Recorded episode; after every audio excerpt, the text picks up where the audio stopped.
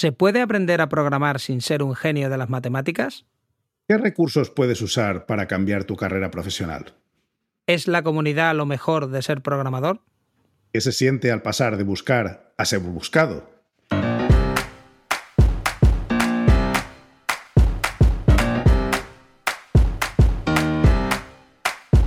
Bienvenidos a Unicode U00D1 el podcast para desarrolladores móviles y no tan móviles patrocinado por Realm MongoDB.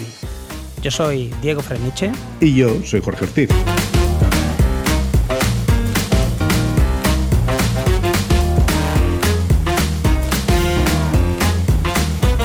Unicode U00D1. Episodio 22. A través del espejo.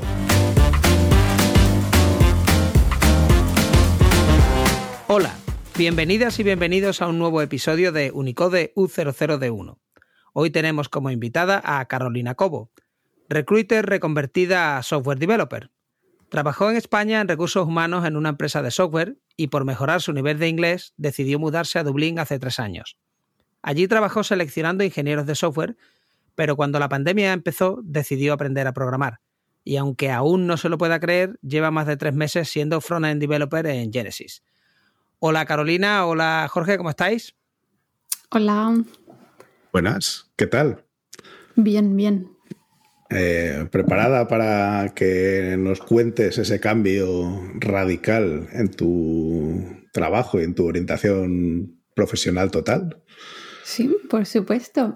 bueno, cuéntanos un poco, ponos en antecedentes, ¿no? O sea, ¿por qué el cambio? Porque uno no se levanta así por la mañana y dice, hoy hago recursos humanos y a la mañana siguiente dice, hoy me apetece hacer programación. ¿Qué fue el motivante? Pues varias cosas, la verdad. Lo primero, estar tanto en contacto con ingenieros te enseña lo bonito de la vida de ese ingeniero y mm, la verdad es que algo que siempre me había interesado, pero en España la mentalidad esta de si estudias una cosa, trabaja en eso hasta el día en que te mueras. Entonces nunca, las matemáticas siempre se me han dado fatal, o sea, mm, negada, absolutamente negada. Entonces hice sociales, acabé donde estoy ahora y, mm, y nada, cuando me mudé a Irlanda, aquí las posibilidades como que se abrieron. Mi pareja también es ingeniero de software y también viene, vendía vino antes de ser ingeniero de software. Así que dije, oye, pues si uno puede ir de vender vino a ser ingeniero de software, pues vamos a darle una oportunidad. Em, eso por un lado. Y luego también la, progresión de carrera que existe en, programación, que no existe en, la parte de, selección o de recursos humanos. Es como llega a ese techo y ya em, es bastante más complicado. Y luego también es de decir que mm, recursos humanos me encanta, pero reclutamiento nunca ha sido mi, mi parte favorita, porque Em, hay muchos KPI, muchas métricas, resultados, un poco como ventas en cierto modo, y entonces pierde un poco ese encanto de, la creatividad o de hacer cosas un poco diferentes. Y luego muchas cosas que no se pueden controlar. Que un candidato te diga que no, que no se presenta en las entrevistas y... Mm, pues sí, varios motivos. Oye, es curioso porque no comentas que fue tu pareja de vender vino, ¿no? A programar. Yo conozco mucha gente que ha seguido la carrera inversa, que ha sido empezar a programar y acabar bebiendo vino. Lo digo porque eh, te han contado, tú has hablado de la parte bonita, pero esto también tiene su parte, ¿no? Estresante, ¿no? Al final todo el mundo quiere dejar esto y montar un bar en la playa. La pregunta que de verdad te quiero hacer es. Eh, ¿Te fuiste porque no había un techo? Quiero decir, eh, en, cuando estás haciendo recruitment, ahí te quedas ya para siempre mm, un poco como el pesado de la discoteca, ¿no? Eh, intentando coger el teléfono de, ¿no? de, todo el mundo allí, o esto cómo es. Sí. Em, a ver, puedes crecer, pero em, con el reclutamiento también pasa una cosa. Por ejemplo, Mongo es un ejemplo. Cuando estaba en Mongo trabajando, eh, no sé cuántos recruiters habrá ya, pero habrá por lo menos 200.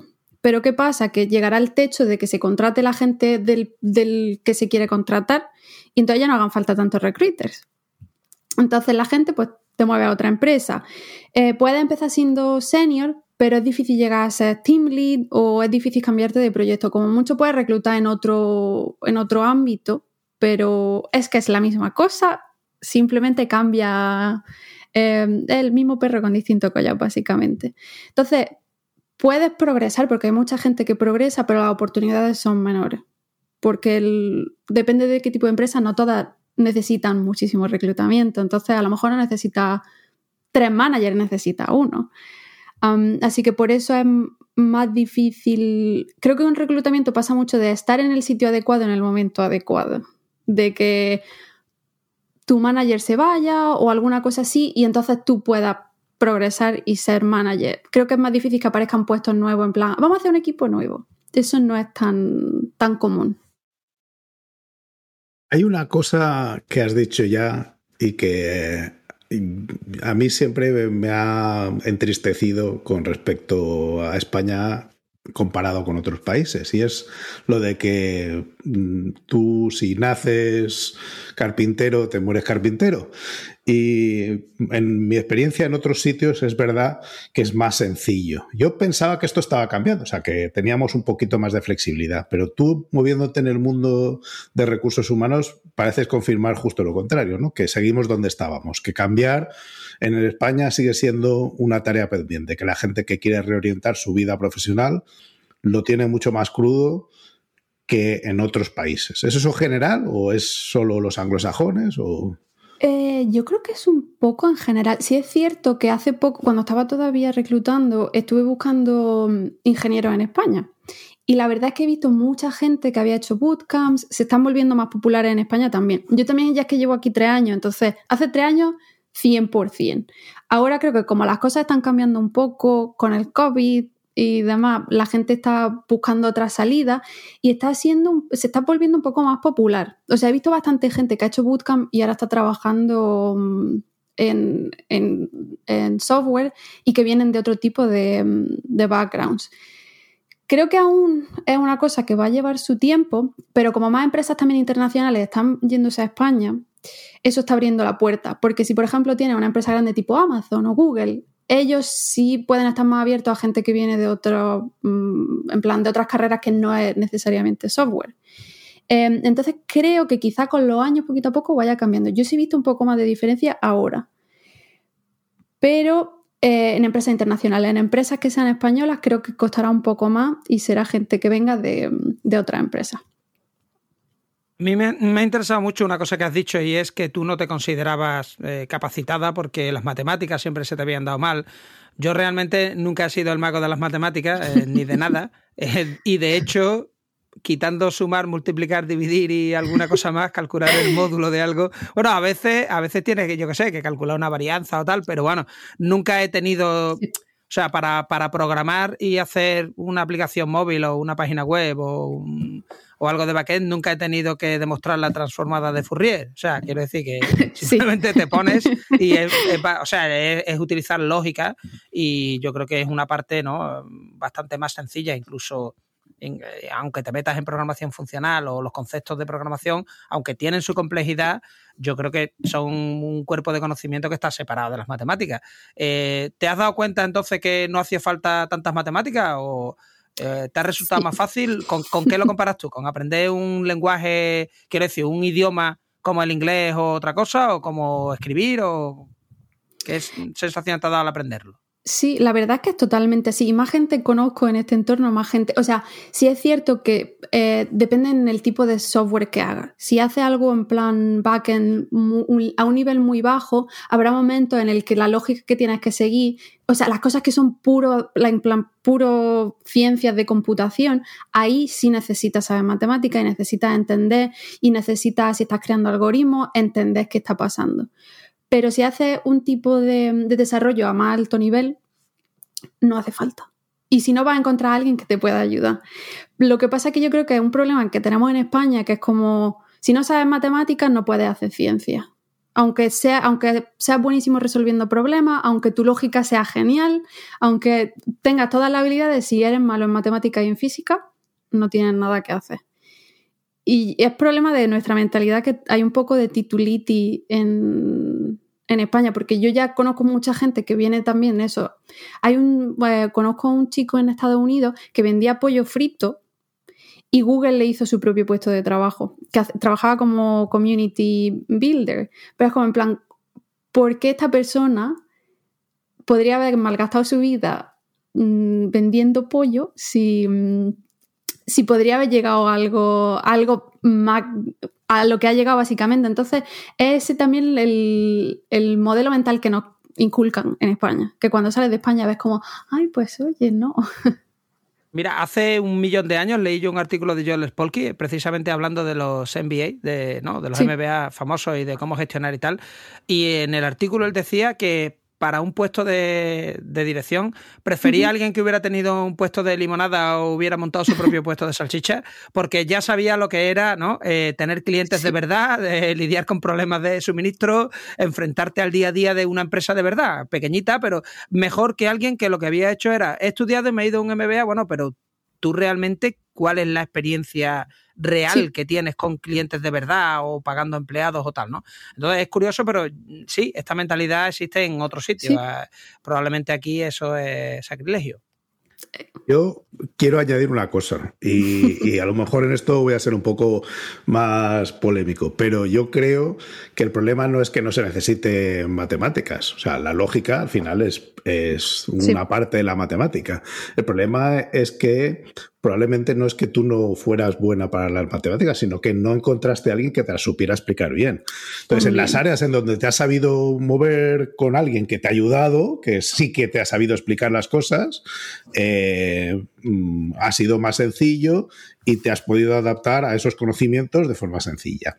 Las matemáticas en general son un problema porque tiene un nivel de abstracción que requiere a alguien que lo explique adecuadamente. Todos, yo creo que los tres que estamos aquí y la gente que conocemos, por buena que sean sus campos, nos hemos encontrado con cosas de matemáticas que, que nos pasaban dos niveles por encima. Pero mm, en muchas ocasiones se debía a que quien nos lo estaba contando no sabía bajarse a nuestro nivel y hacernos llegar hasta donde era necesario. Que no digo que no tengamos que poner, poner nosotros en el tema, pero que hay veces que la aportación de, esto viene de quien te lo está contando, de que te sepa llevar, te sepa explicar y, y buscar donde tú sabes y llevarte hacia donde necesitas llegar. Y algo parecido yo creo que pasa con los MBA. O sea, los MBAs te dan un poco de conocimiento.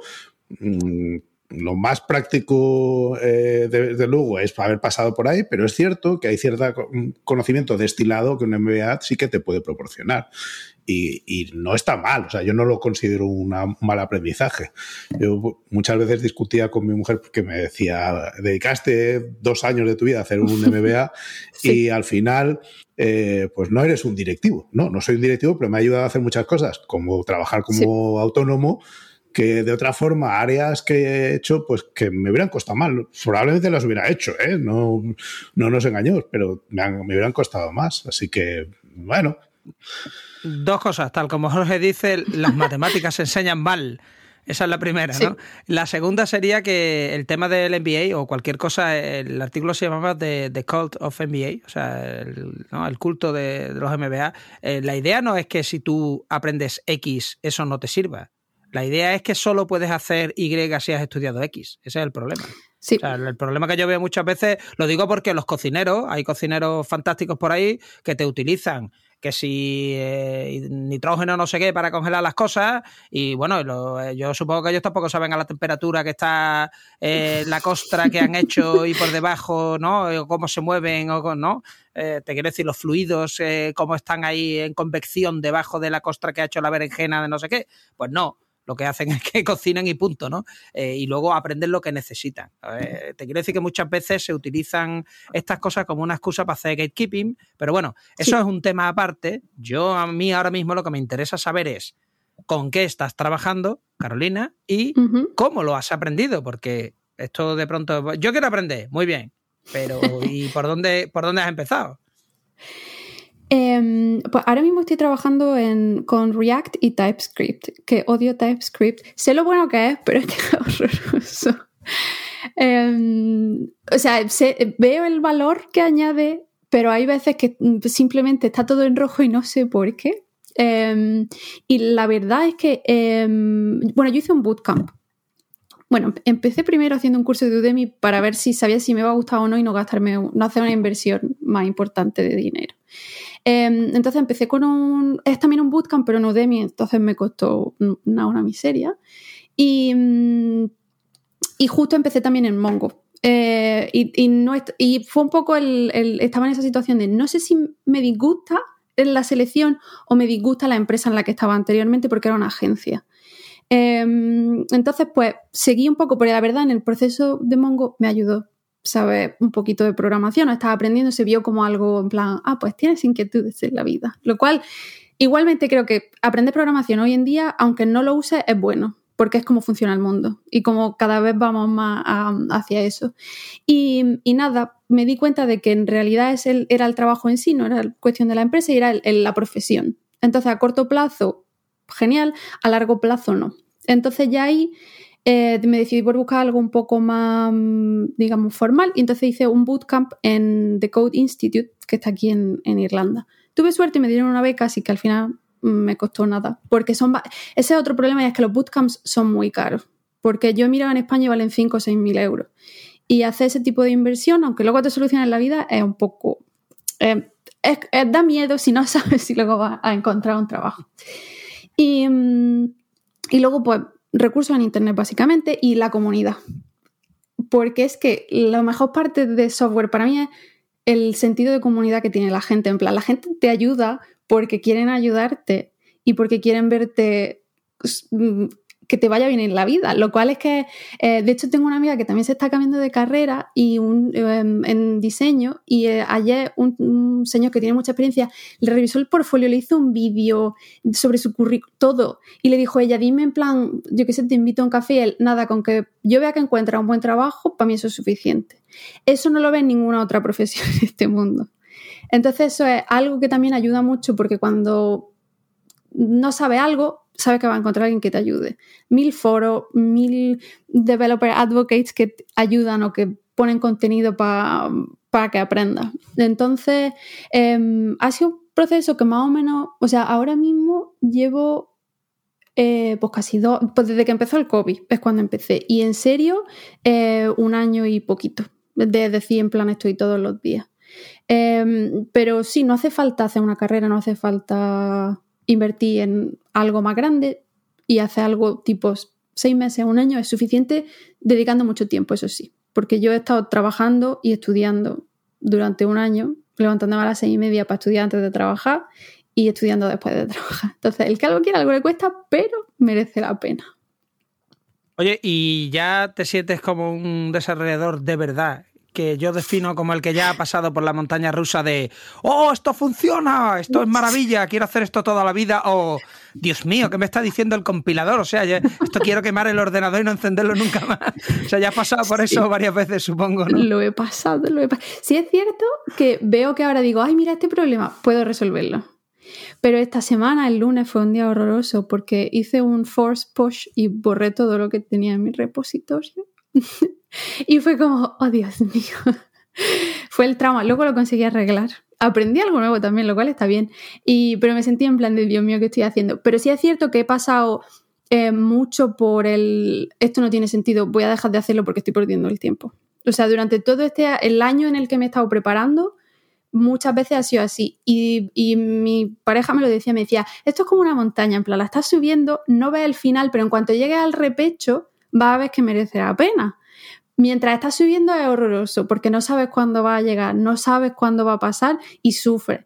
Pero en el momento en el que llegue, verás que merece la pena. Y es cierto.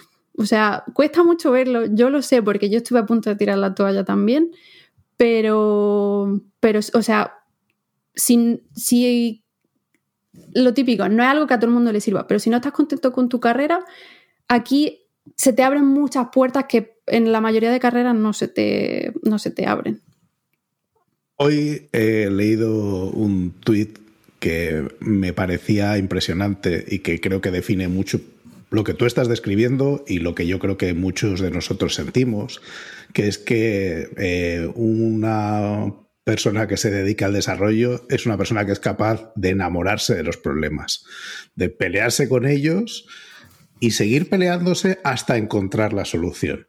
Que nuestro objetivo al final no, o sea, no es tanto el final, que sí, que es arreglarlo, sino esa pelea intelectual con ¿y cómo hago esto? que no sabía hacerlo, porque si no, no sería un problema, hasta que llegas a un punto en donde la solución, pues, mm, estás satisfecha con eso que has alcanzado, que no siempre es perfecto, porque no somos perfectos, pero que es suficientemente buena para el contexto del problema que tienes.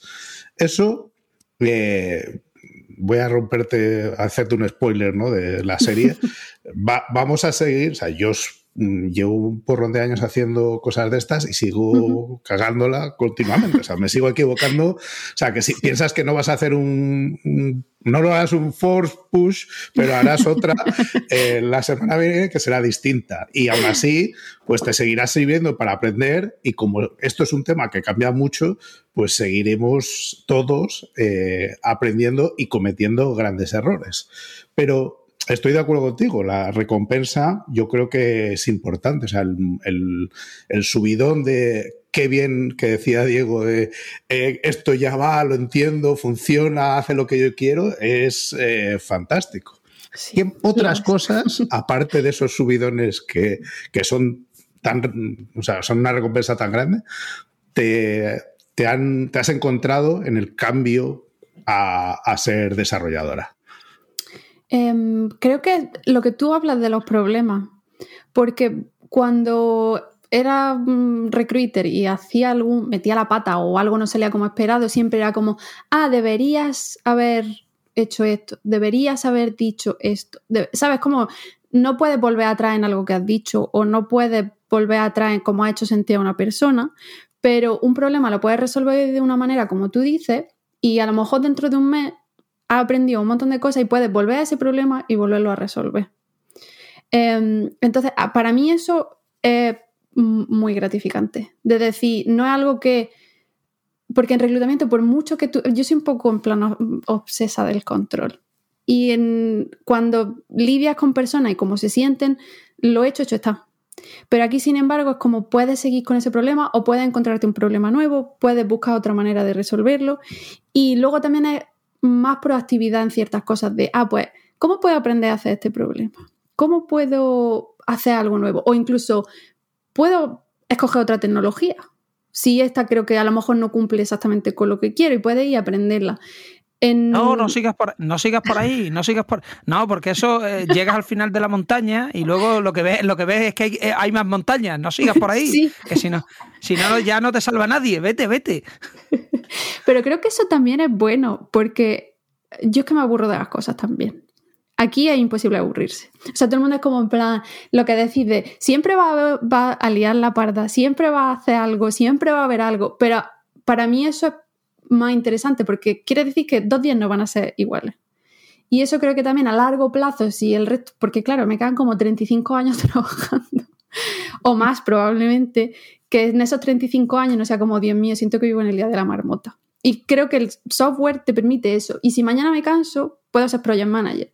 Y si luego me canso, puedo mm, ser Scrum Master. Y si luego me canso, puedo cambiar. Y eso en reclutamiento o en yo te diría, el 90% de profesiones no es tan fácil de decir, me he cansado, voy a cambiar.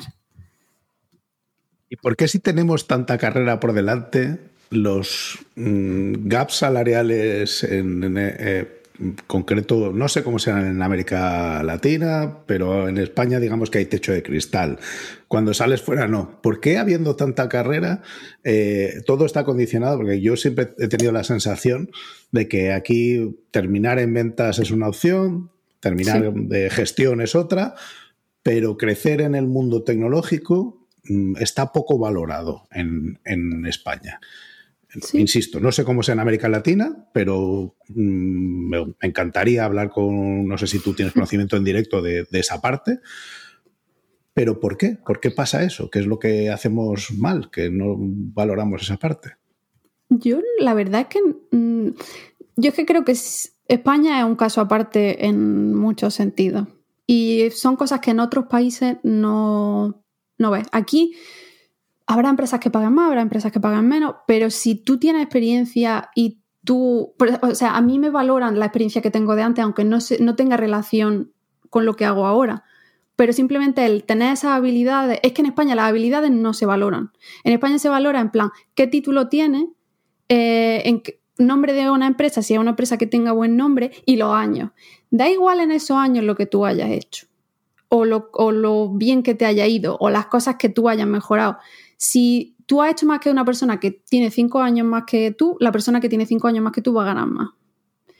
Entonces, y, también creo que un poco por cómo se mide el éxito, porque yo aquí he tenido un montón de evaluaciones del desempeño que son útiles, que me han ayudado a mejorar, que, y en España yo nunca, ni, con, ni la gente que conozco me habla de que tengan ese tipo de evaluaciones del desempeño. Entonces se valoran otros aspectos que yo creo que América Latina a España se parece mucho en ese sentido. Y e Italia probablemente también, porque son muy parecidos a los españoles. Pero en Alemania, igual. Y aquí, y yo creo que todos los países anglosajones, igual, incluso en Francia yo te diría que también miran más que años, títulos. Y ese es el problema. Yo creo que es uno de los problemas básicos de España, que con suerte, si vienen más empresas internacionales con otra mentalidad, irá cambiando. Pero hay mucho trabajo por hacer todavía. Oye, volviendo a los lenguajes, porque yo soy el, ¿no? Yo quiero más, montañas que subir, ¿no? Eh, estás con React. Eh, primera pregunta. Ahora cuando vas a una página web, ¿te sientes como que ves por detrás del código de Matrix? O sea, como que, uy, ahora entiendo esto cómo funciona. O fíjate qué curioso el efecto que han metido y tal. ¿Eso, ¿Eso te pasa? Sí, la verdad es que ahora me fijo mucho más en. Incluso muchas veces voy en plan inspect a ver qué es lo que han hecho.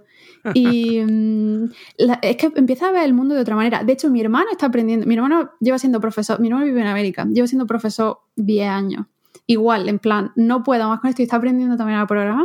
Entonces me preguntaba cosas y era como en plan, y yo sé explicar esto. Y decía, en plan, estoy haciendo, estaba haciendo mm, el esto de Free Code Camp y decía, en plan, tengo que hacer como una página y en plan, es que CSS no va y no sé por qué y se me pone aquí y era como en plan, no te preocupes, yo sé cómo se arregla.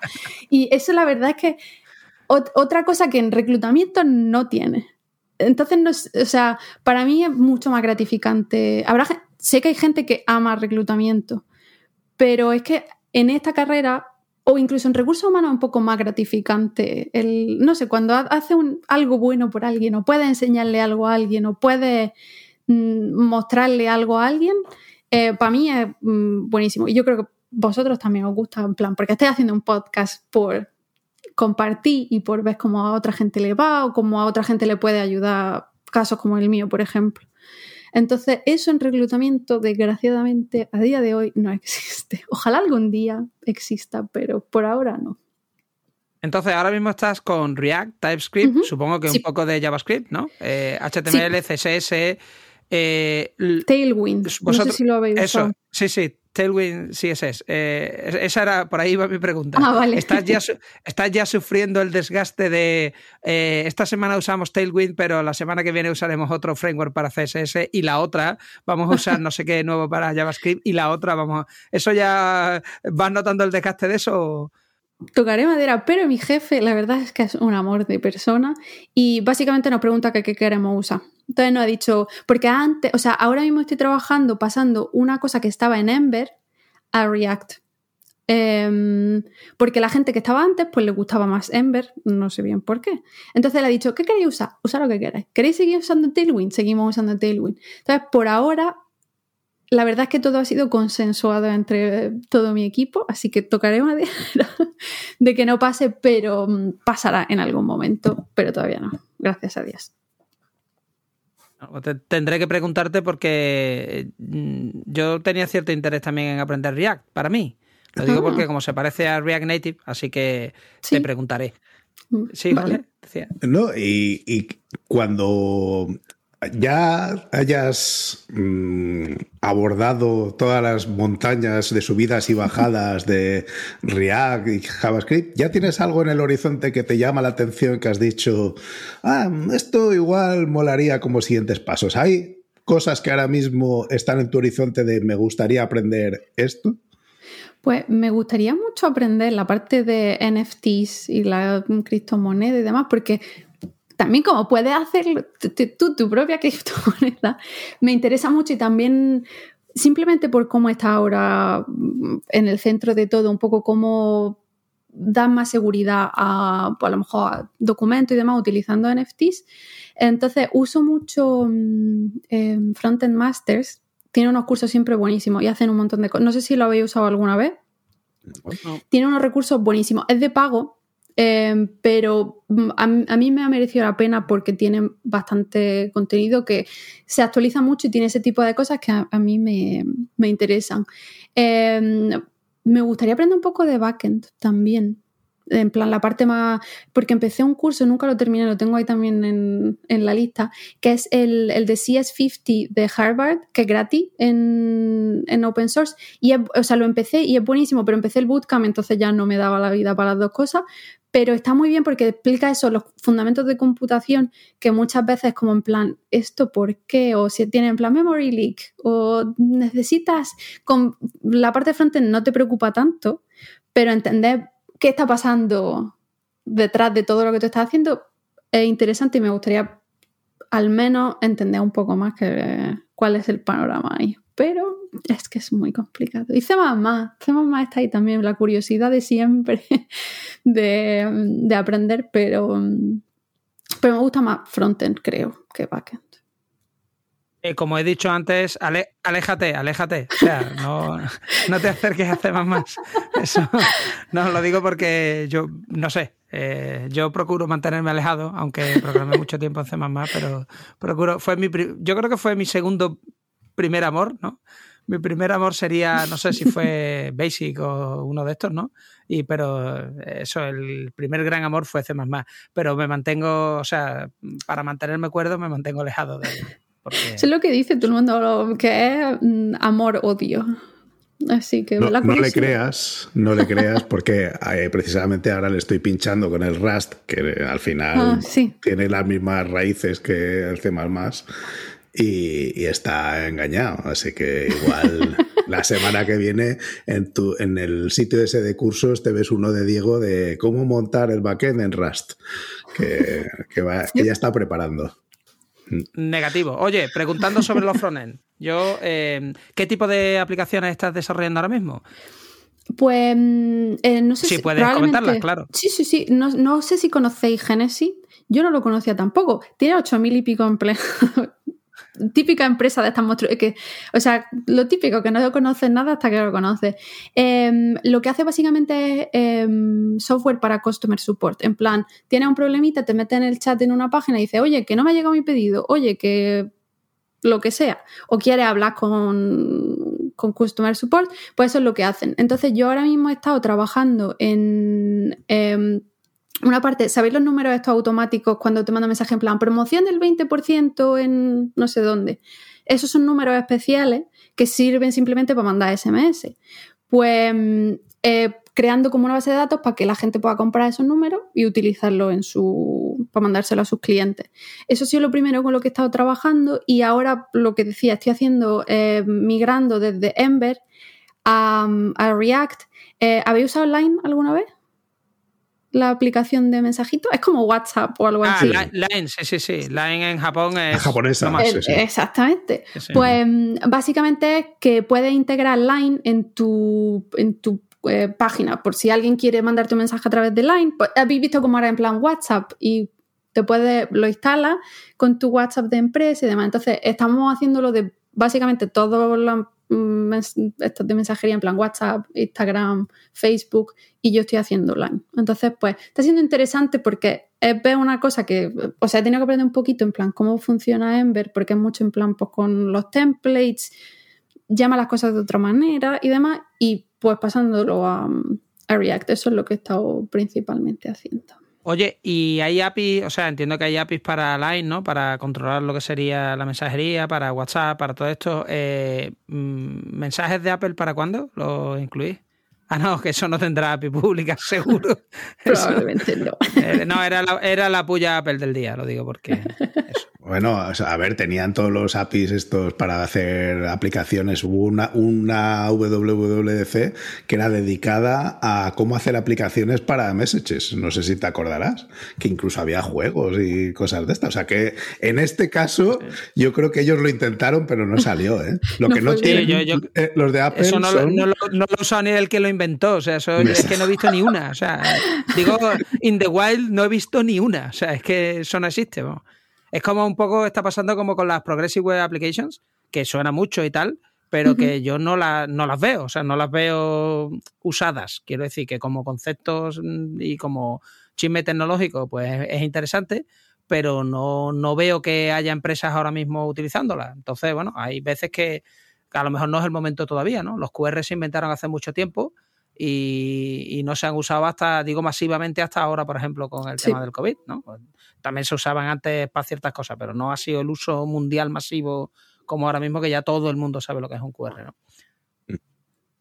Bueno, eh, y aparte del tripas, de lenguajes y de tecnología, o sea, ¿qué cosas hay de ámbitos de programación. Te digo, por, citar algunos, IoT, la parte de móvil. ¿Hay alguna otra parte que te atraiga que tú digas, uy, pues a lo mejor dar un salto con toda la parte que, de esfuerzo que requiere mm, entrar en un campo distinto y con todas sus montañas rusas que decía Diego?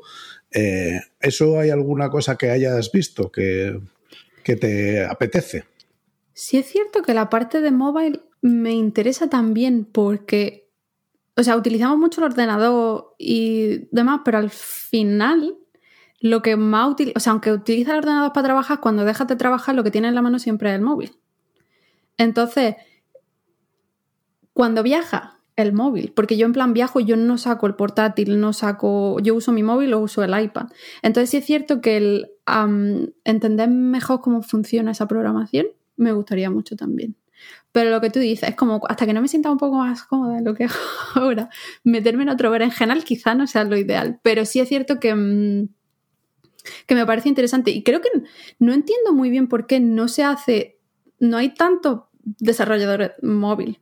O sea, es una cosa muy rara porque siempre que he buscado a alguien de... Mm, o sea, lo sé porque eh, en cualquier sitio en el que he estado, igual que es difícil encontrar gente que sepa hacer C++, es difícil encontrar gente de, que haga desarrollo móvil. Eh, a ver, no sé si somos pocos. Está bien que lo digas tú desde la perspectiva de quien los tenía que reclutar, porque eso significa subida de sueldo, pero, pero es cierto que eh, es un colectivo que está bastante separado del de frontend, aunque tiene mucha cosa en común. Mucha parte de lo que se hace no es tan distinto. Mucha lógica sigue estando en el backend, mm, mucha parte es que las cosas sean utilizables y que tengan un diseño y una usabilidad adecuados. Entonces hay cierta parte que es común, pero bueno, es verdad que son comunidades separadas. Déjame que hablando de comunidades te haga una pregunta. Eh, lo has mencionado antes de pasada y has dicho que las comunidades que ayudan mucho y tal. ¿Has tenido implicación en esas comunidades personal? Quiero decir, ¿has ido a meetups? ¿Has hecho tus presentaciones? ¿Has atendido a eventos de ese estilo? Y si es así, pues cuéntanos cuál ha sido tu experiencia. Em, me hubiera gustado a más cosas, la verdad. Eh, sí es cierto que, mm, o sea, yo me apunto a todo lo que veo. Y más ahora que se puede hacer online, porque lo ves desde tu casa en el sofá tan a gusto. Si veo cualquier cosa que creo que pueda ser interesante, me apunto, porque creo que siempre se puede aprender. Una de las mejores cosas que tenía mi bootcamp es la parte de, la comunidad. Porque aparte de, eh, había un Slack en el que había, no sé si 7, 8 mil personas que habían estudiado, entonces mucha gente ya evidentemente estaba trabajando, entonces siempre lo mismo, ayudaba a otra gente. Em, ellos también traían a muchos muchos invitados de ámbitos diferentes, de pues esta persona que trabaja en esta empresa, traían recruiters, traían em, engineering managers, cualquier cosa por dar un poco más de esa, mm, esa perspectiva. Eh, sí es cierto que me gustaría implicarme más en todo lo que es la parte de open source y luego hacer, en plan, ayudar yo a la gente. Lo que estoy intentando, esto es trabajo en progreso, también es escribir más artículos, por ejemplo, pues cambiar de carrera, cómo mm, mejorar en tu habilidad de si te estás pensando cambiar de carrera. Em, y siempre si alguien me escribe o alguien se pone en contacto conmigo, mm, siempre intento ayudar en lo máximo posible, porque ya había varios recruiters que me han contactado en plan de, oye, yo también soy recruiter y me quiero ir y me gustaría hacer em, lo que tú has hecho básicamente cómo lo ha hecho. Entonces, sí es cierto que, me gustaría. Luego, mi pareja también es que él sí es muy activo en la comunidad. De hecho, él tiene una de las comunidades, en la parte de frontend de las comunidades más grandes que hay aquí en Irlanda, él sí organiza muchos meetups y, y demás. Y yo, pues, lo mismo, voy a todo, intento conocer gente. Y mm, creo que podría devolver aún más. Entonces, otro de los motivos también por los que quise hacer esto, por decir, venga, pues esto a lo mejor ayuda a alguien, aunque ayude a una persona, ya merece la pena, para mí al menos. Y, lo que te digo es que, o sea, para mí es que es tan increíble que alguien por la cara, básicamente, te eche una mano, te aconseje, te ayude, em, es que es genial. Yo a mucha gente que le preguntaba también pues, que habían cambiado, era como, oye, merece la pena, ¿cómo te sientes? ¿Cómo es? Todo el mundo era como, lo que necesites. Este ha sido mi, proceso, esto es lo que yo he hecho, esto es lo que yo he estudiado, esto es lo que yo he utilizado para poder pasar entrevistas, estos recursos, esto. Entonces, eso es, para mí, es de las partes más importantes de, software y yo creo que por eso todo el mundo quiere ser parte de, de esa comunidad. Entonces tú, a, personas que estén ahí pensando, bueno, me gustaría cambiarme o me gustaría aprender a programar, pero yo es que no sirvo para esto porque hacen falta o muchas matemáticas o esto es para gente muy lista con gafas, en fin. A esa gente, eh, ¿tú qué le dirías? O sea, tú les, ¿cómo les animarías a que realmente se tirasen a la piscina y probasen si les gusta?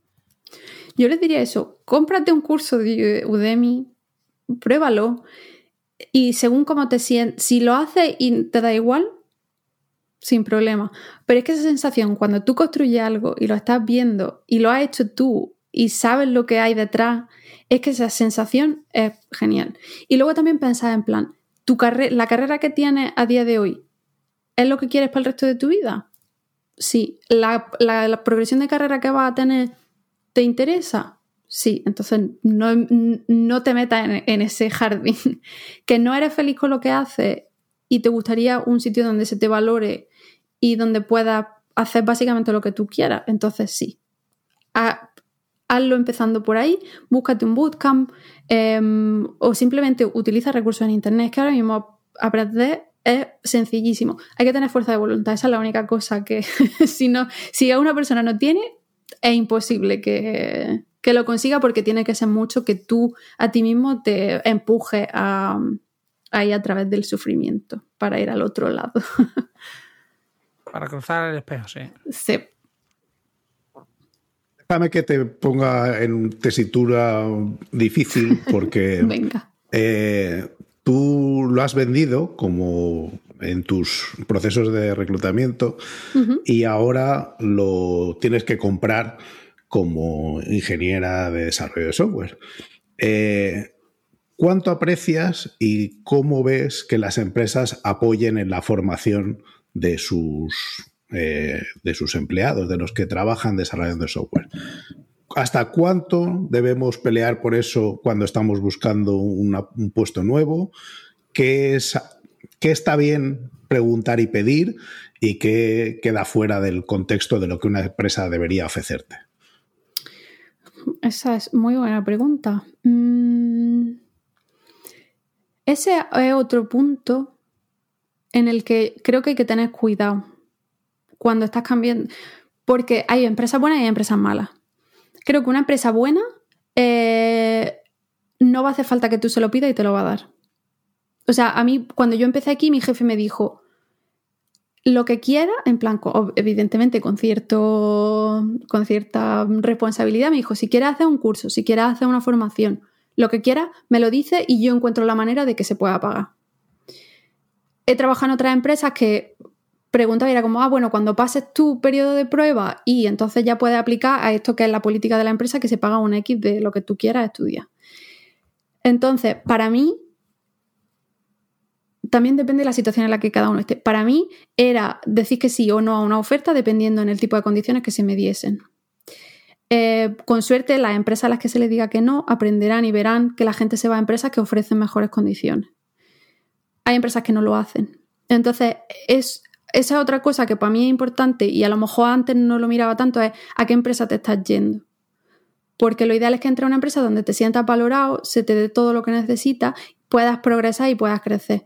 Em, en mi primer trabajo aquí en Irlanda, yo estaba en una empresa en la que me, me apunté a un curso y mi jefe me preguntó que si era porque me quería ir más que, ah, pues estás intentando mejorar en tu trabajo. Entonces te pone en una situación en la que es incómodo. Por ejemplo, en Mongo, todo lo que yo quisiera hacer era como, ah, genial, porque te va, te va a ayudar, para lo que sea, te va a ayudar de tu trabajo. Entonces, ese tipo de preguntas son las que hay que hacer cuando uno está entrevistando de, oye, ¿qué, ¿cómo veis la formación? Sin decir, quiero estudiar o no quiero estudiar o me quiero formar más, pero simplemente ves qué te dicen, o incluso ellos, si es buena empresa, te lo van a decir por, por defecto. El problema en España queda mucho trabajo por hacer en ese sentido. Quería también saber que, cómo te sientes ahora al haber pasado de ser headhunter a headhunted.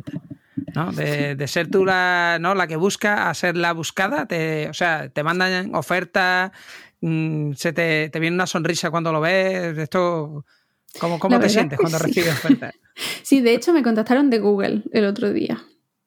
Y es como en plan, o sea, llevo tres meses y digo, bueno, o sea, me dijo, si te interesa mitad del año, y yo, claro que sí, tú mándame lo que, lo que sea, tú me lo mandas y ya yo veré. Pero la verdad es que las condiciones que tengo ahora es que mm, hay, más empresas aparte, eso es otra cosa, hay más empresas aparte de Google y Facebook y todo esto, que la gente no se da cuenta, pero yo ahora mismo las condiciones que tengo, creo que en Google no las tendría, aunque en sueldo probablemente sería muchísimo mejor, en vacaciones, flexibilidad y todo eso, creo que no. Entonces, para mí, por ejemplo, son más importantes que el dinero. Cada uno valora también lo que es más importante. Pero sí es cierto que cuando te mandan tu mensaje y te ves tu email ahí en el LinkedIn, es como en plan de, ahora soy yo a la que están buscando. Bueno, pues desde luego eh, a mí me encanta escuchar un cambio de perspectiva y me encanta oír a una persona que está motivada y contenta por el cambio. Así que felicidades, ¿no? Que menos. Y, gracias por compartirlo con los que las dos personas que escuchan el podcast que no hemos cabreado en los episodios anteriores. Eh, mm, muchas gracias, Carolina, y hasta siempre. Pues nada, gracias a vosotros por darme la oportunidad de, contar un poco cómo ha sido mi, experiencia y mi viaje, que todavía me queda mucho por, por hacer. Pues muchas gracias y por cerrar, que sepáis todos que este podcast existe por culpa de que Carolina me reclutó a mí para entrar en MongoDB y gracias a eso he tenido la posibilidad, la oportunidad de hacer el podcast. O sea, para que veas que muchas veces la comunidad, ¿no? Eh, el karma, ¿no? Las acciones vuelven como vuelven como una recompensa. Así que nada, yo en mi caso sí me cambiaste la vida y muchas gracias. Nos vemos en otra. Sí, siempre. Hasta siempre. Gracias por escucharnos. Si te ha gustado y quieres que podamos crear nuevos episodios, te pedimos que nos ayudes a difundir este podcast. Puedes decírselo a tus compañeros, retuitear cuando anunciemos nuevos episodios, suscribirte para que se descarguen los nuevos episodios automáticamente o todavía mejor, puedes ponernos una valoración espectacular en tu plataforma de podcasting. Si tienes sugerencias sobre cómo podemos hacerlo mejor o propuestas de invitados o contenidos, ponlo en un tuit incluyéndonos a Diego, arroba de Freniche, o a Jorge, JD Ortiz. Te recomendamos atender a los meetups de Realm. Tienes el enlace en la descripción. Y si tienes dudas sobre Realm o MongoDB, puedes participar en los foros. Si podemos aportar algo a tu comunidad, estaríamos encantados de atender a vuestros eventos, podcasts, conferencias o meetups. Por último, queremos recomendarte nuestro podcast hermano en inglés, The MongoDB Podcast, presentado por Michael Lynn, y en el que se entrevista a desarrolladores, emprendedores y empresas. Lo tienes disponible en las principales plataformas de podcasting. Esto es todo por este episodio de Unicode U00D1. Hasta la semana que viene.